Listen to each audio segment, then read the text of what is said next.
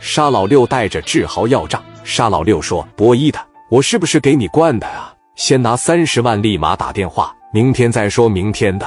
这都来了，怎么的？让我们空手回去啊？”老六说话挺冲。志豪当时一看，王鹏有态度，答应明天肯定拿三十万，咱也别太急了。却不知道这都是套路，这是缓兵之计。志豪说：“王老板，你这样，现在时间还早，你今天就打电话给我们张罗钱，我们傍晚再过来。我给你一天的时间，你张罗多少算多少，不够三十万，咱们明天再说。我和六哥先走，我这么做绝对够仁义了吧？”王鹏说：“兄弟，那行了，谢谢了啊。”六哥，你看这志豪都松口了，你就别领着兄弟在我这闹了呗。晚上你们再过来取钱。沙老六说：“行，你可别动什么歪心思，你也别整一些花花肠子。我告诉你，你要是给我整一些没有用，你可别说我胳膊肘真往外拐，知道吧？我沙老六这个人啥样，不用我多说，你应该知道。我他不分人，什么长春本地的、外地的，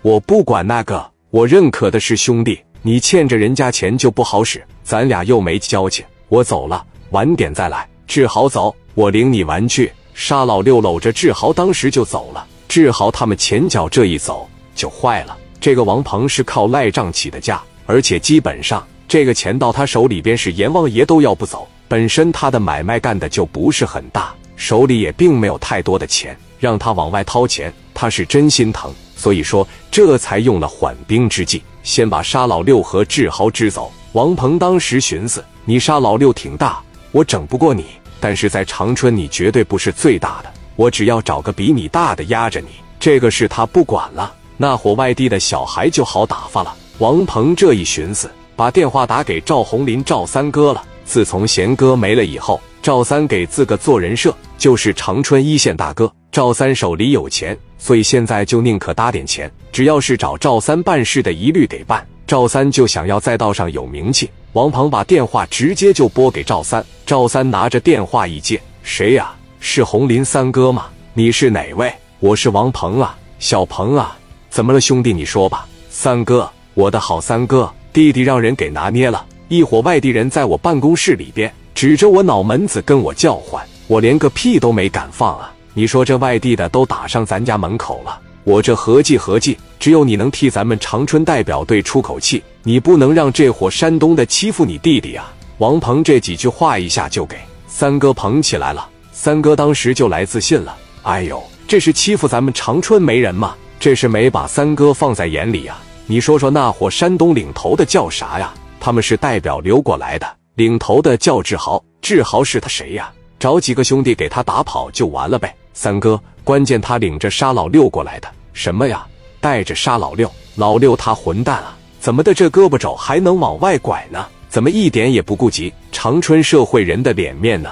这个沙老六啊，原来贤哥在的时候吧，根本不拿我当人。贤哥没了，他还敢出来呢？行，我正好打压打压他。你告诉我来，他们怎么说的呀？三哥，人家说了，今天晚上上我公司里边。我要是不拿出三十万米的情况下，就要把我废了，要把我腿掐折。三哥，你得帮帮我呀！我这腿要是被掐折了，以后我找女孩解乏都费劲了，那我活着还有什么意思？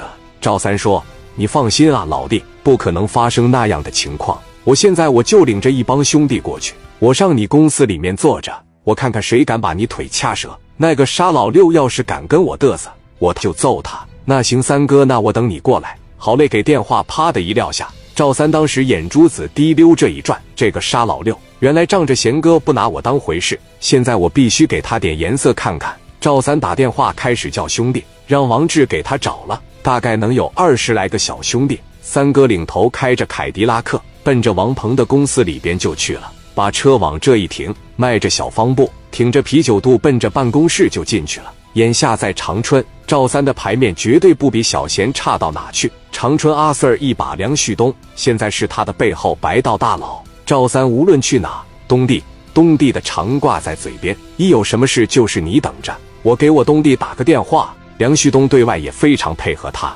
总是三哥三哥的喊着。他现在就借着梁旭东的势力，近期在长春名声显赫。赵三这种短期之内就起来的人，就会有种暴发户的心理。之前穷的叮当响，一下子钱多了，都不知道怎么显摆好了。贤哥在的时候，赵三走到哪，别人都是赵三赵三的喊，现在都有喊三爷的了。他自个内心里头就相当膨胀了，迈着小方步来到王鹏面前。王鹏赶紧上去握住赵三的手，陪笑着说：“辛苦了，三哥，这点小事还劳驾您过来一趟。”赵三跟他这一握手啊，他后面跟着那几个左膀右臂，这个王志、左洪武、魏来元等，戴着墨镜，穿着西装，就像贴身保镖一样的派头子。